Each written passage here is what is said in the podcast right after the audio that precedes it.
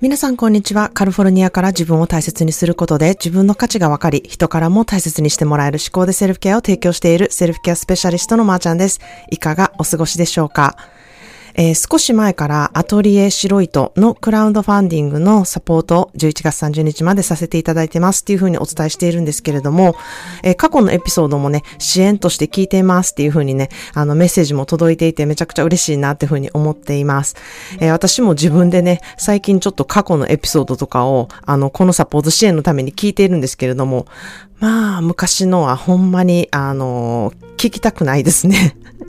えー、もう恥ずかしいし、もうなんか突っ込みどころ満載やし、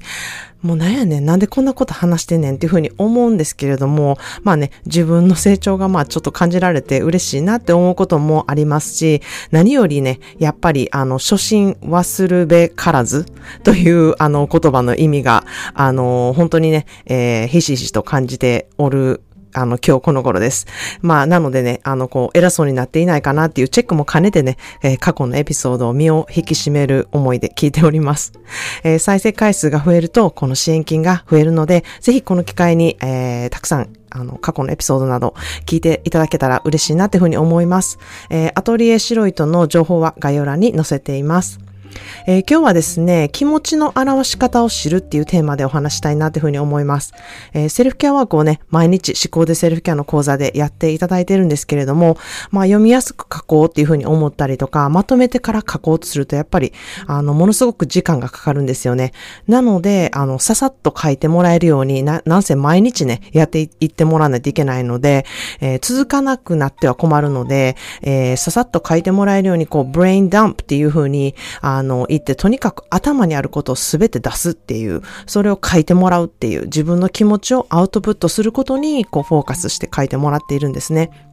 まあ、自分で思っていることってなかなかこう言語化できてへんっていうふうにね、思いに、あの、思いにくいんですけれども、あ、言語化できてへんって思ってしまうんですけれども、えー、案外ね、こうできてるんですよね。で、私は全然読みにくいと思ったことも一切ないですし、全然分かれへんと思ったことも全くないので、あの、案外自分が思っているより人ってこう書いてることを分かってもらえるんですよね。で、まあそうしてアップ、アウトプットすることで、こうどんどん自分の気持ちとか、えー考えを言語化するスキルっていうものができていくんですね。で、それをこう、あの、それと比例するように、えー、自分の考えとか気持ちの整理っていうものをすることができるようになります。なので、こう、日々のアウトプットっていうものがものすごく大事だなっていうふうに私は考えているんですね。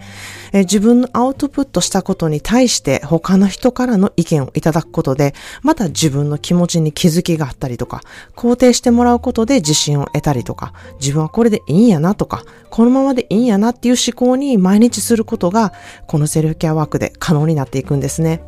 だから自分でジャーナリングをしたりとか、自分でアウトプットすることっていうのもね、あの、すごく重要なんですけれども、まあ、私からのお返事とか、それに対しての思いを読み返したりとか、えー、アウトプットのやり取りをすることっていうのが、えー、セルフケアワークをする上で、えー、めちゃくちゃ重要で、えー、この思考でセルフケアの講座でしかできないことだっていうふうに思っているんですね。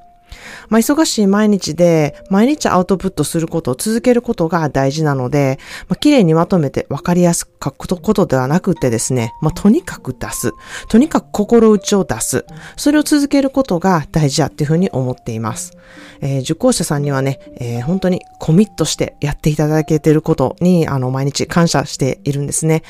で、まあ、いつも、あの、お世話になってくださっている方へ、お世話になりっぱなしですとか、えー、私は恩を返していないことに罪悪感を感じる方もね、また多いなっていうふうに思います。私自身も本当に、あの、そうなんですね。アメリカに来てからもう、この人にはお世話になりっぱなしやとか、えー、このお友達にはいつもなんかやってもらってばっかりやとか、えー、両親にもね、全然親孝行できてないとかね、えー、自分を責めることばかりこう考えては、もう何をやっても、it's not enough もう十分じゃない。もっともっとしないとっていうね、えー、思考が結構つきまとって、うん、しんどくなったりする時ってあると思うんですよね。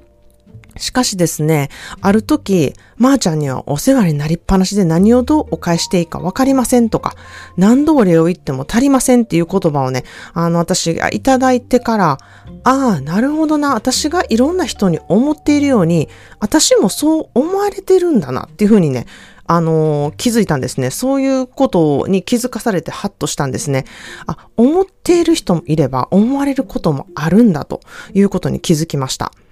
で、まあ、私はその方に、こう、お世話をしたっていう自覚もなければ、お返しをしてもらおうと思ったこともないんですよね。その時に自分が勝手にお世話になったから、こう、恩を返さないとっていうふうに自分で自分の首をこう締めていることっていうふうにあの気づいたんですね。まあ、それからは人はこうお互い様で、えー、そんな風にね、お世話をする人がいて、お世話をされる人がいて、感謝する人がいて、感謝される人がいて、その順番っていうのはいろいろあってですね、人によってその立場が変わること、常にプラマイゼロであること。そうやって人間関係はね、こう回っているんだなっていうふうに思うようになったんですね。今与えていただいたことはどこかで私が誰かのために与えるようになっていて、またそんな風にね、えー、世界は回っているんだなっていうふうに、えー、思うようになったんですね。なので、とある人からお世話になったり、ギフトをいただいたら、えー、受け取る。ありがたいなと思って感謝する、えー、しっかり受け取ることをする。そしてお返ししないとっていう罪悪感を持たずに、その人を思い出した時にお礼をするとか、えー、メッセージを送るとか、えー、お手紙を送るっていうことで十分だっていうふうにね、え自分で思うようにしています。気持ちが伝わる手段だったら、何だっていいことっていうことを、えー、自分の中で、えー、考えるようにしております。それを常にね、自分に言い聞かせるっていうことがすごく大事かなっていうふうに思っているんですね。まあ、アメリカでは22通りの感謝の仕方とか、15通りの感謝の仕方みたいなね、えー、記事をよく見かけるんですけれども、こう何が書いてあるかっていうとね、すべてありがとうをどう表していくかっていうことが書いてあるんですね。それは言葉なんですよ。こういうふうに書いたら伝わるよとか、こういうふうに、えー、感謝の気持ちを、えー、書いたら伝わりやすいですよ、みたいなことが書いてあるんですけれども、どれも言葉のギフトで、それを、まあ、LINE とか、E メールで送ること、お手紙に書くこと、カードを送ること、そして、まあ、ポステットとかそういうものでもいいですね。ちょっとしたメモに書く。その効果はね、あの、ど、どのようにやってもあるっていうふうにね、書かれているんですね。どのやり方にもですね、高価なギフトを送るとか、こういった品物がベストですみたいなことは全く書いていないんですよね。どんな経済状況である方にも皆できること。それが感謝を表す言葉のギフトで、これが何よりもね、一番効果があるっていうふうに、あのー、私も思っていますし、えー、皆さんがこう思っていることだっていうふうに私は思っているんですね。ということで今日の一言 English です。The more grateful I am, the more beauty I see. 感謝することが増えると、美しく見えるものも増える。The more grateful I am, the more beauty I see. 感謝することが増えると、美しく見えるものも増えるっていう言葉です。えー、感謝することで見えていなかったものが見えるようになります。いつも、えー、足りてないって思ってたことが感謝をね、表すことで、あ、これで十分やなっていうふうに思えるようになるんですね。感謝のパワーは本当に測りきれないなっていうふうに私は常に思っています。え、自分に余裕がなくって感謝ができないなって思っている方はとにかくもう嘘でも嫌でも何でもいいのでこう意識して全てのことに感謝するようにまずトライしてみてほしいなっていうふうに思います。そうすることで何かが変わっていくっていうことをもう体感してほしいなっていうふうに思うからなんですね。そこからしか始まらないことっていうのがめちゃくちゃ多いんですね。まず感謝してから、えー、こう進む。まず感謝してから、えー、あの、気づくことを感じてほしいな。それをも体感してほしいなっていうふうに思うからなんですね。人間は本当に愚かな生き物で、当たり前のことにすぐ慣れてしまうんですよね。痛い目に遭わないと、今あるありがたさがね、わからないんですよね。まあ私はね、ある意味こう、ヘタレなので痛い目に遭いたくないんですよ。もう絶対痛い目とかもほんまに嫌やし、あの、痛い目に遭いたくないように、どうやったらできるかみたいなことを常に考えているぐらいヘタレなんですね。だから、痛い目に遭う前に、ありがたみがわかる生活を必ずしたいなっていうふうに心がけています。まあそうするとですね、痛い目に合わないだけじゃなくってですね、毎日の生活の中でこの美しいものをたくさん見つけれるようになってですね、えー、心の肥やしがたくさん増えてきて、めちゃくちゃ得した気分になる毎日になるんですね。もう本当にお金もかからずに、こんな素敵なことを毎日思えるなんて、何でみんなせえへんねんくらいに思っているぐらいなんですね。なので、騙されたと思ってちょっとやってみてほしいなっていうふうに思います。もし、どうしてもできない、無理です。感謝できませんって方は、えー、ぜひ私にメッセージしてほしいなと思います。ということで今日は気持ちの表し方を知る。それはまず自分の気持ちをアウトプットしてみて言語化する癖をつけてみること。それからあるものを探していって感謝できることを増やしていって自分の周りにある美しいものをどんどん見つけることができること、えー、についてお話ししてみました。